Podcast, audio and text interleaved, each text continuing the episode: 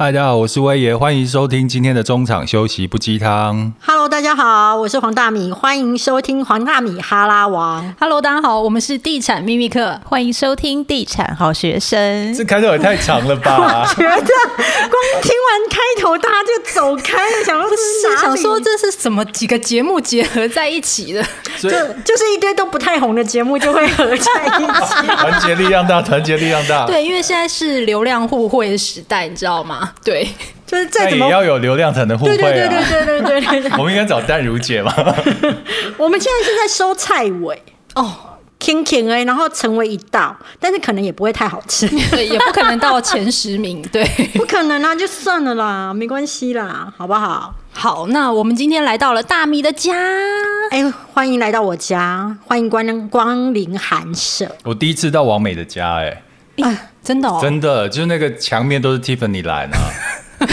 哪来的 Tiffany 蓝？有啦里面你眼睛怎么了我跟你说楼上像民宿一样。对，就九份民宿，然后就公主风。但是我觉得这些都不是重点，就是“王美”两个字很重要，好不好？我以前比较是接近往生的家，这个按归到王美，个人觉得 OK OK，这钱花的值得。对，因为我来到这个家，我觉得蛮惊艳的，就是第一个采光很好，四面采光，很少看到这种房子。另外就是空间感很大，再来就是刚去楼上那个 L 型的那个玻璃窗，就真的很像在九份的民宿，然后看着那个海景的感觉。我要说一下，就是他们讲的那个玻璃窗跟那个九份民宿的感觉，就是说，其实呢，我家是有一个小阁楼的。那那个阁楼为什么会有呢？就是前屋主比较有钱，他是四楼、五楼都买下来。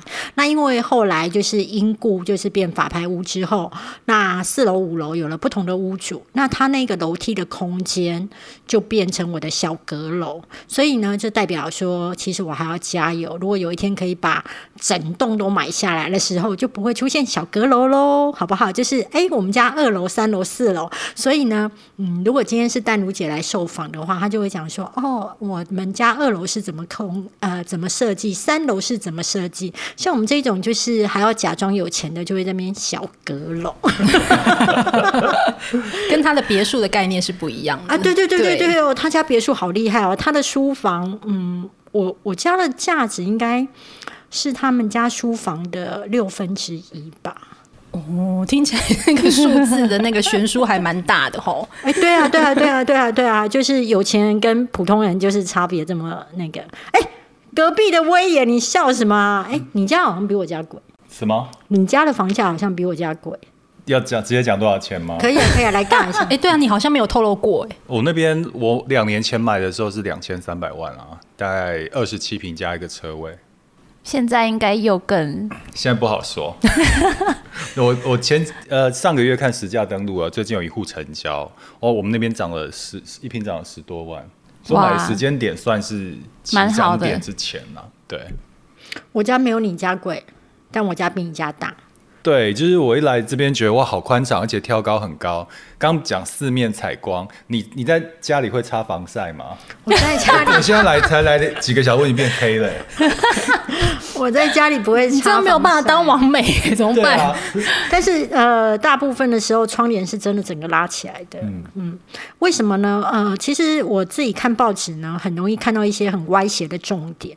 有一次呢，就有讲到说有一个富人大概七八十岁，然后都是长期独居，然后有一天呢，就是被大家发现的时候，就是已经饿了好几天，但是警察走进去之后惊为天人，因为发现说他比实际年龄大概年轻了十几岁，然后呢就探究了一下，发现说原来是他长期就是在家里面，然后都不见天日，所以呢就是实际年龄呢比外表年轻很多，然后从此就让我变成说哦，只要在家里的时候我都会拉窗帘。你确定那个妇人不是打凤凰电波吗？不是不是不是不是这一集没有夜配，OK？我可以跟大家很诚恳的说，如果假设你有钱哈，然后你就去打凤凰电波。那假设你没有钱，就是家里装一个那个就是窗帘窗帘。而且我告诉你，周慧敏，不信你去搜寻她的报道，她就有讲过说，她从来不会让家里面有光线进来。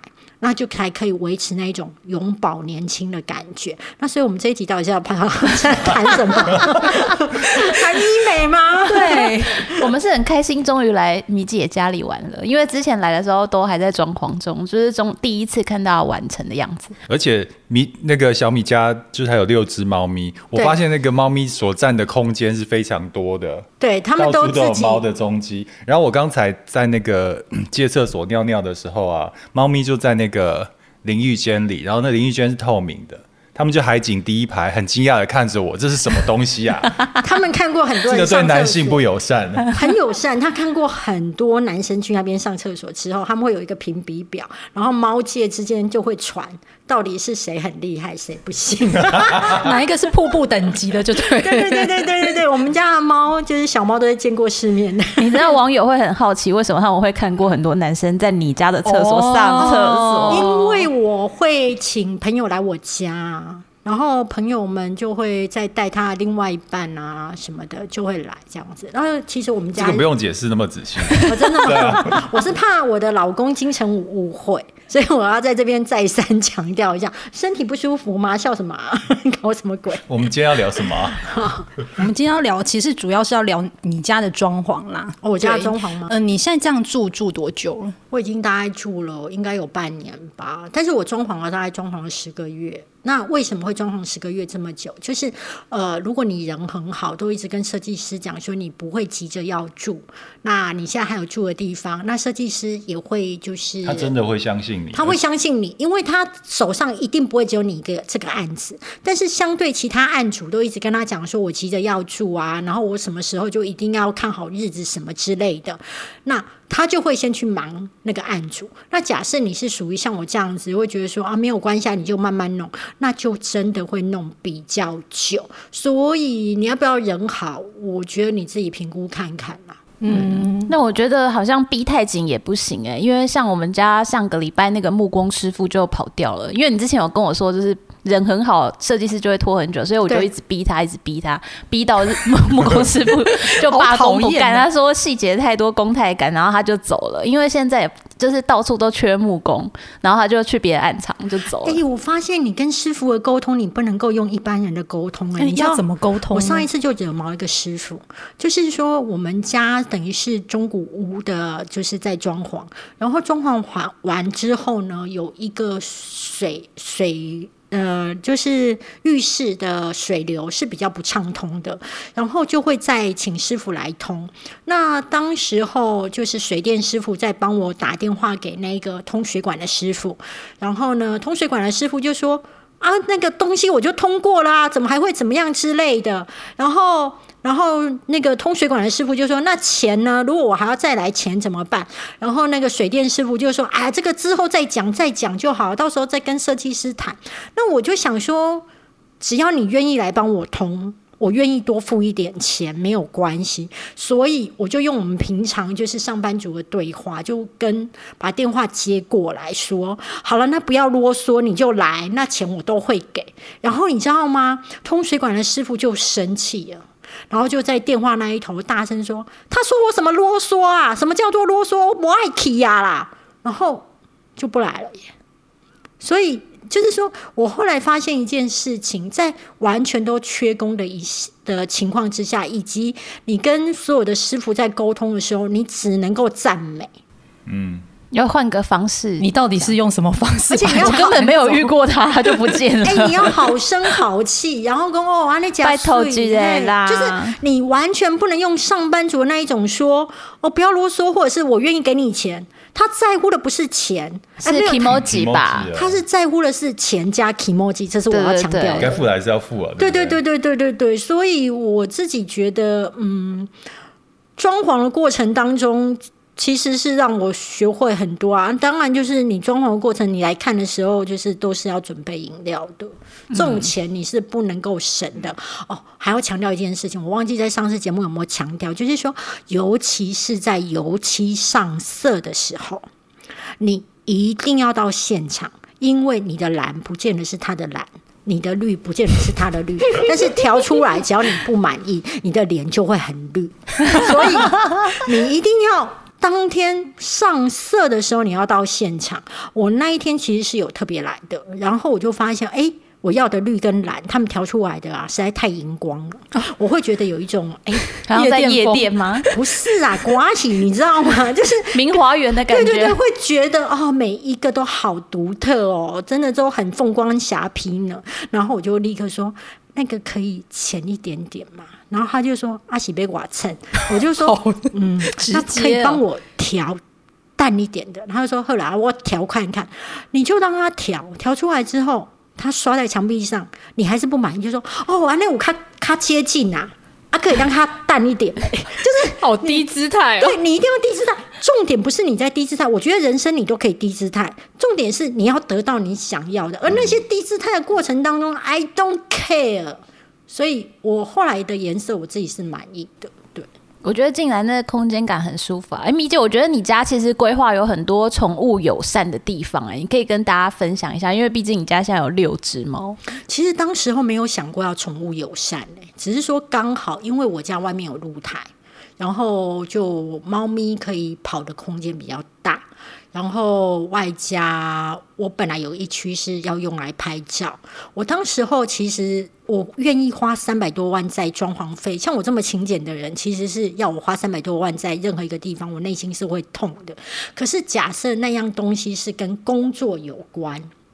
只要是跟工作有关，我就认为它是投资，所以呢，我就会很舍得。然后我当时呢，知道说我有拍照的需求，所以你就会看到说，我们家其实有很多墙壁，比如说有的墙是木头的，然后有的是玻璃的，然后有的是百叶窗，然后有的是呃文化石，有面墙还是特别用文化石，那其实是完全都是为了拍照。对，我觉得这蛮重要的，尤其是我们做这个行业，很多商品照要拍。对，所以你要去想说，你今天装潢，如果是要跟你的工作是有相关的，那你要去想想你的需求。但是我有个地方也是蛮大的错误，因为我们家四面采光，所以一定会有那种呃太阳起来的时候，呃很比较热的那一面。那当时呢，我只考量到就是书房那一面需要比较安静，但是忘记了一件事情，我家现在书房那一面呢，其实是太阳旭日东升的时候会第一个照过来，所以早上的时候是偏热的，所以你要去想一下，说大家都想要采光好，采光好，可是如果它是属于你呃卧室的地方，或者是像我的书房的话。我觉得太热，然后光线太明亮，你可能到最后待不住。你可能那个窗帘可能就是要遮光性效果很好。那我当时在决定这个装潢的时候，我一直要强调是，我希望我回到家里面是很放松，所以是呈现无色彩。所以我们家的主色只有三个，一个就是白色，然后木头色跟灰色。嗯，所以进来之后，你不会再被色彩给干扰。然后你会觉得回到家就很想要念经，都不想出门了啊！你 对你就是那一种不要再被色彩干扰的房子。但是我后来会觉得一件事情是，嗯，也因为这样，所以我在选择窗帘的时候，我可能会是用米色的窗帘，或者是有透光的窗帘，但是就有一点遮光效果不是那么好。这一点我是觉得大家可能要评估的。然后后来我还有做一个补强，就是用双层窗帘。双层窗帘是在那个卷帘的部分，一层是透明的，一一层是遮光的。可是后来就发现也是蛮 gay 搞的，因为到最后你只会用那个呃全遮光，其实它那种半透明的，它还是遮光效果没有那么好。然后我要分享我第二个 gay 搞的地方，就是我曾经去我朋友家看到他们那个。窗帘那个比较薄的那一层叫纱帘，那纱帘一般其实有便宜的纱帘跟贵的纱帘。那我那时候看我朋朋友家的纱帘是属于那种哦，感觉上面就是很飘逸吗？啊，它有一定的厚度，然后有一定的图案，所以你看外面的风景就很像油画。然后我那时候在决定说要买哪一种纱帘的时候，我就很挑剔。后来我发现这实在太 gay 搞了，因为。你其实到最后放在家里的时候，你根本就不会那么讲究。第二是你家有猫，你的猫会把它抓成另外一个图样，所 以所以其实我觉得便宜的就可以啊。请问到底多少钱？会变成你我大概一个一窗哦，大概呃大概都光纱帘嘛，纱帘就已经可能要到一万八一万九，所以你整个我家的窗帘最加起来好像有破二十万。因为不知道为什么啊、这个威爷的脸整个都歪了。等一下，我们问威爷他们家的装潢。你们家应该是用报纸糊一糊的而已吧？你知道，你所有的钱都加那个在房价啦，对不对？你就没有在乎软件的啊，好不好？然后我自己会觉得纱帘的部分，我认为我自己实在太 gay 搞了，这是我后来觉得没有哦。还有挑窗帘的一件事情，就是很多人呢都会觉得我看样品。看样品那个图案啊，还有那个摸一摸啊，然后师傅还会拿那个灯这样稍微让你照一下。我告诉你，那些都不适合，也都不是真的。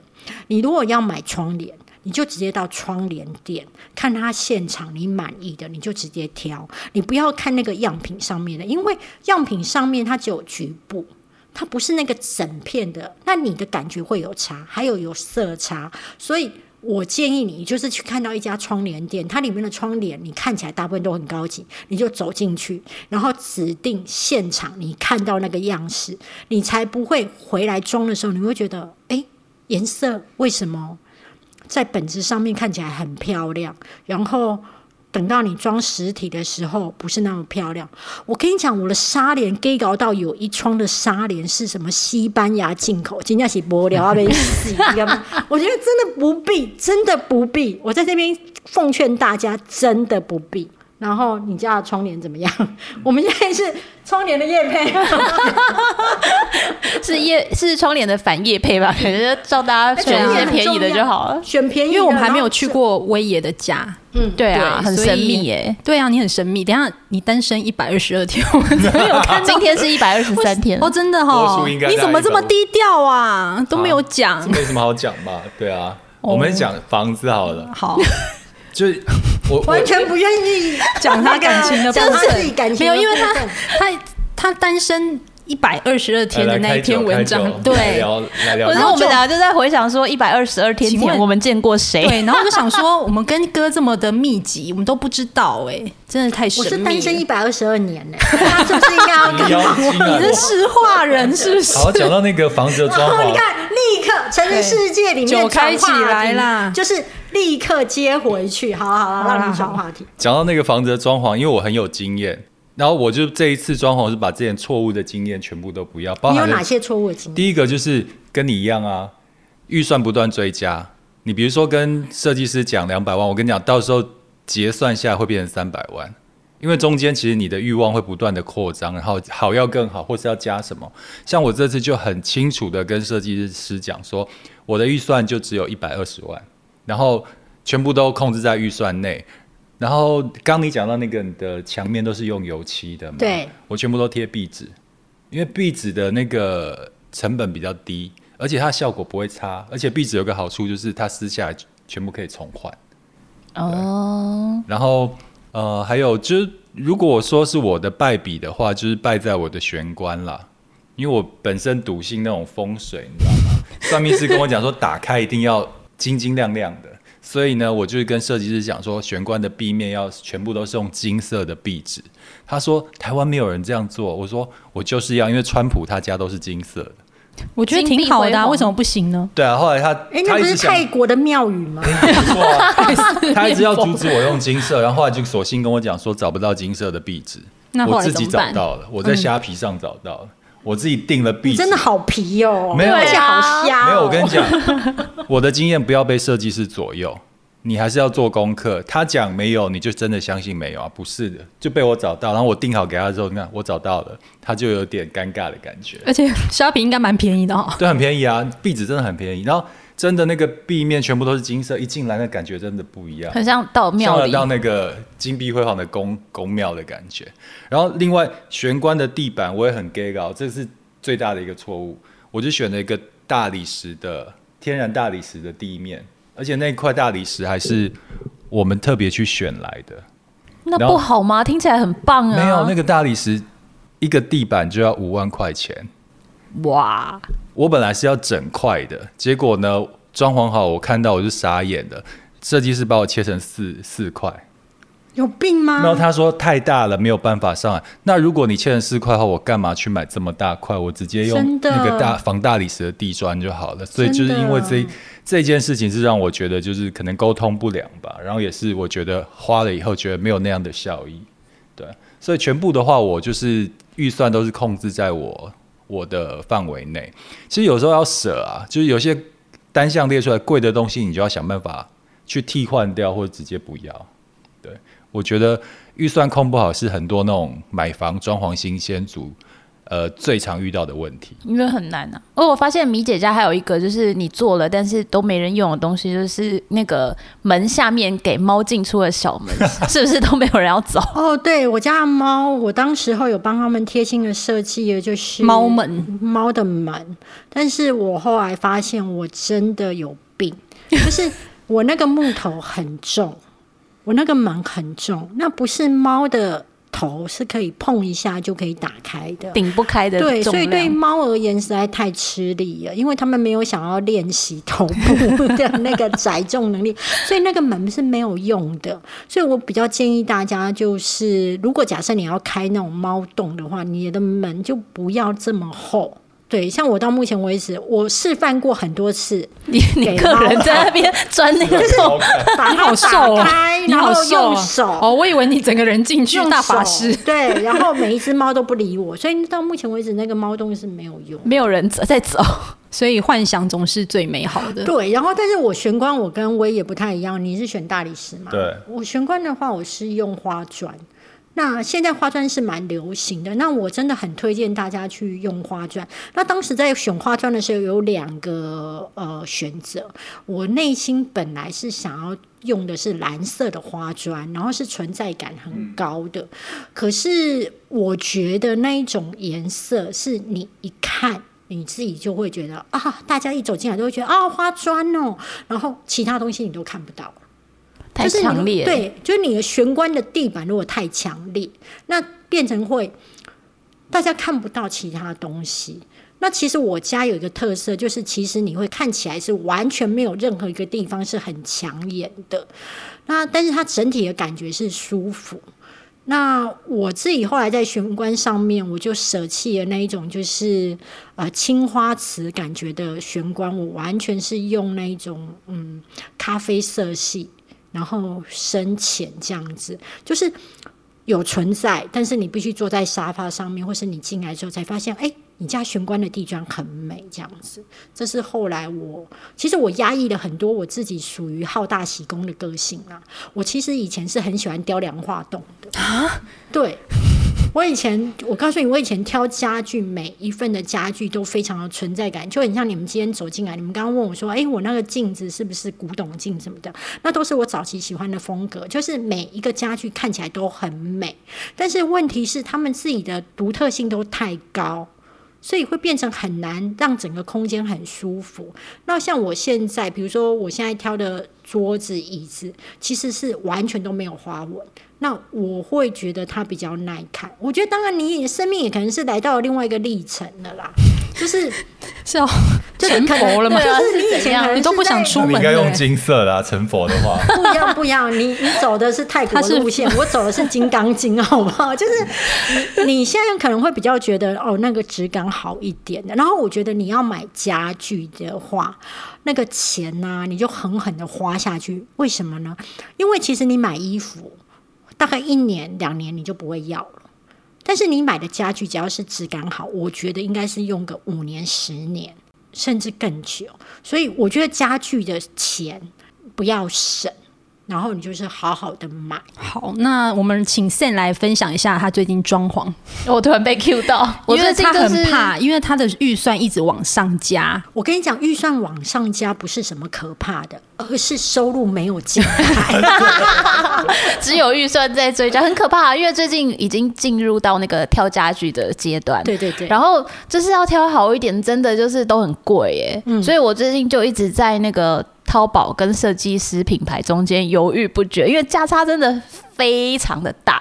我呃上礼拜去看一个灯，然后它是意大利品牌的灯具，然后很漂亮，疯了吗？八一个八万，也也要到一个八万是长什么？样子啊？很漂亮，很我等下看，我等下放上图给你看。然后后来就在那个淘宝上面找到一模一样，看起来一模一样，不知道本人怎样，因为它就是吗图片，然后致敬版，之类的。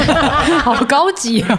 然后他他就是人民币八百多块这样。啊，你说这是不是让人很为难？就是啊，就是会真的会挣扎一下。我还没决定啦，因为好难哦。沙发也是啊，就是我会充那个八万。为什么？嗯，我很我我平常真的是蛮勤俭的人呐、哈，但是哎，对嘛哈，对 对对，哎，拜托哎，我到目前还在骑摩托车哎，我不勤俭吗？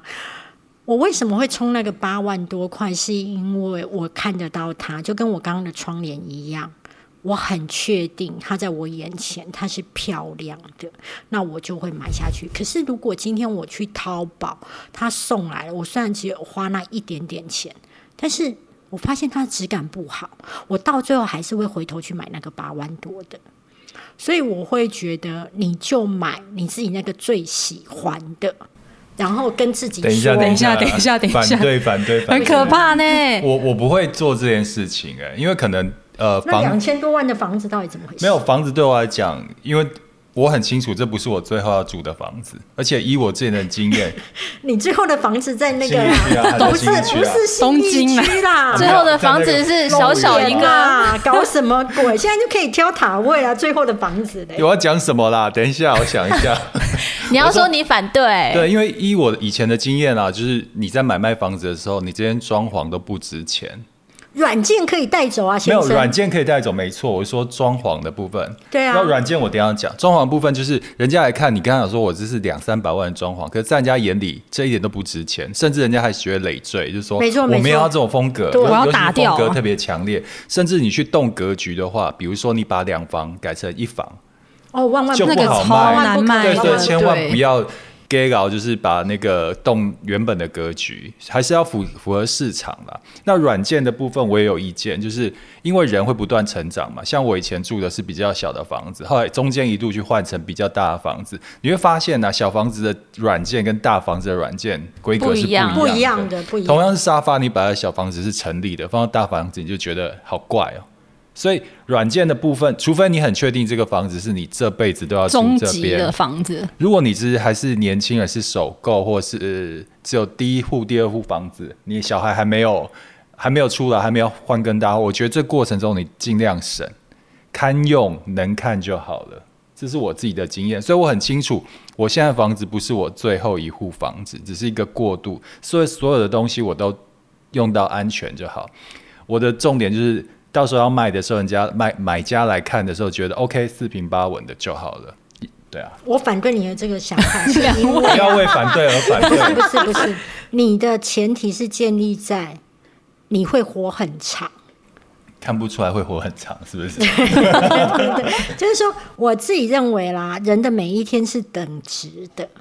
那你一直会觉得把所有的钱存在未来，没有没有，我不是这样，就是房子的部分，我是很理性的看待它。但是我觉得你那些威也是理性派的。，对那些钱，你可以做其他的事情，比如说我天天都开车，所以我会买好一点的车。我不会是因为省这个，然后不去做那，我只是把它放到我觉得重点的地方。我觉得应该是说每个人的重点不一样，就很像你叫我砸三百多万在装潢这件事情上面，我会 OK。可是你叫我花一百多万买车，我内心会痛哎、对，所以我觉得它还是牵涉到每个人的需求不一样。对，但是你除了八万多块的灯，你还看了什么请大家听一下，评评理啊。我反正呢，因为有很多东西要买嘛，沙发、啊。哎、你们会不会到最后等一下你家只有一盏灯啊？实 各位 大家都装过地板吧？对啊，实木地板、超耐磨地板，抛光石英砖。好，那听一下它的实木地板，非常的贵。我说我我跟听说，就是我们家的地板最后选实木地板的时候，他就一直念我说你干嘛选实木地板？而且第一个难照顾，然后第二个贵，为什么多贵难照顾？它很容易你敲一下，它就会有留下哦对痕迹。对对对，这是真的。而且我还推荐宅女小红，那他他愿意吗 他就他他就不予置评啊，没有要理我，因为他说他的脚皮很厚，不需要踩触感那么好的东西。OK OK OK。对啊，因为我是去试踩了，就是木纹砖，然后超耐磨跟实木地板，踩上去以后，我跟你说回不去，真的。那你就不要过去啊，干嘛回去？我的地板跟大米家是一样的。就也是超耐磨啊。对啊，我跟你讲，把灯光调昏暗一点，是实木是贴皮的，看不出来，好不好？看看起来真的很像，非常的像，但是你知道脚踩上去，不要，我在家都穿室内拖鞋，所以感觉不到。我跟你们说，我们家的超耐磨地板是比利时进口的，当时一瓶大概才两千八。嗯，那它现在实木地板，它一瓶多少？跟大家分享一下。一万一还要再加隔音垫，一万一，我要去你家踩一万一，我的才两千多哎。好像我跟你一模一样。我跟你讲，你们不能对啊怪 Sen，、因为其实我们常常大家都知道我们会逛豪宅嘛，那你知道豪宅都是用最好的，所以有时候我们难免会有点职业伤害，就 觉得说这个太美了，天哪，这个设计师的单品椅真的好漂亮哦，真的回不去了。所以我们可那是样品屋啊，你也可以笑哦，那不是生活我们连卡啊。派克，我们有去过七八千万的装潢的食品屋，哎，七八千万哎，我们都被那口袋没有那么厚啊。哎，对对，所以我就重伤啊，现在连灯都买不起啊！你来你们来我家就只能拿手电筒，我自己用超耐磨，可是我必须说，我自己有一点点后悔，是因为我觉得其实石英砖是一个更好处理，而且清理。对，而且其实看起来也大气。那我觉得超耐磨，你还是会担心说会有耗损，所以我实在不晓得那个实木地板要怎么活下去。等我家装潢好啊，我会邀请大家来，但只能白天来，因为晚上没有灯，白天来我家玩。好，那这一集也非常谢谢。你确定我们有聊到重点吗？有啊，有啊我觉得这一集其实有很多百分之装潢的雷很实用成的知识含金量。对，反正哎、我要说，就算没有知识含金量，总之 podcast 又没有跟大家收钱，大家就是加减听一听，然后想要笔记就笔记，好不好？然后三个人的节目就是大家都可以订阅一下。那鄙人在下，我是黄大米哈拉王。我们总共有四个节目吧？哦，对对对，因为为我还有一个米粉汤，那米粉汤是新节目，也欢迎大家订阅。哎，我也你要宣传一下哦，我的那个节目是人生实用商学院，哎，不是啊。是中场休息不鸡汤啊，专门是聊中年人的一些话题。对，我们的节目是地产好学生，大家应该就正在听吧？对应该吧？那请大家这个这个录音档会同时放在三个平台、会啊会好啊，好因为我问看戴茹姐要不要放在人生使用商学院去练一下。不是真的拉低他那边的数哦字。对啊人生不能没故事，总可以吧？哦，可以哦可以吗可可以吗好但是人生不能没有故事，那边很有气质。哎你觉得我们 OK 吗就？把你的声音都消掉就可以了。！林峰 P 医生永远都很慢。诶 林医师，林医师林医师听就听。我的意思说很慢，但很有质感，所以我们跟不上那样的节奏。那我们会加油。林医师，你的节目哎很。超时了，超时了，要不要收尾啊？好，那大家喜欢我们的节目，请给我们五星加评价。我怕那个被一星评价有点我可怕。对五星还还好，但是记得常常听就好。谢谢大家。好，好那我们就下一集再见喽，拜拜